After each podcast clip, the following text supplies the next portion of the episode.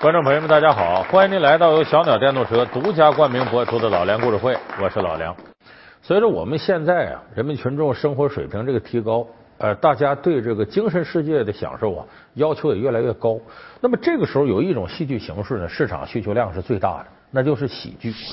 你看，不论是说相声啊，说脱口秀啊，还是电影里的喜剧啊，呃，都广受人民群众的欢迎。很多人就挺佩服这些喜剧演员。这咋的了？是这是万圣节呀？冰冰姐姐，是我老姨家孩子。菊萍姐姐，我妈。芙蓉姐姐，口味好重啊！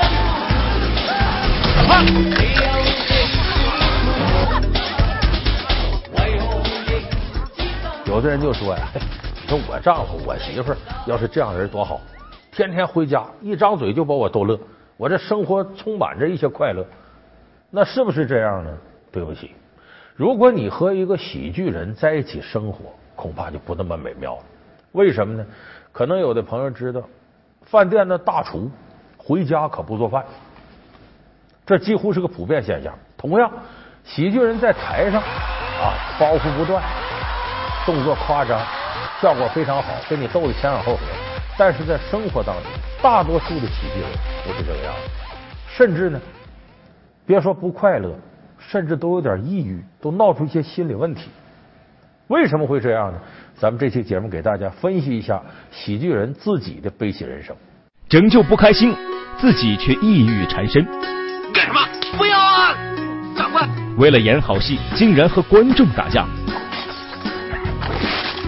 喜剧大咖们都有个悲惨童年，不开心的喜剧人到底都有哪些职业病？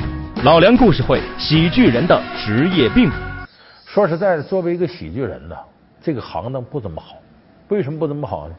喜剧演员比其他行当的演员挫败感更强。为啥？我举例子啊，说武打演员，他自个儿跟自个儿较劲，翻跟头，啪啪啪啪，连多少个，别人一看翻的好，跑就好。就他只要不失误，这个掌声肯定能要下来。哎，他达到目的了。悲剧演员说：“我演悲剧，底下不不跟着哭没意思。好，你注意，你旁边有人在那悲悲惨惨的，我日天那哭，你可能都不知道他为什么哭，你心里也不得劲儿。哎，这人咋这么可怜呢？受情绪感染。所以悲剧演员也不难把控气场，唯独喜剧演员他难在哪儿？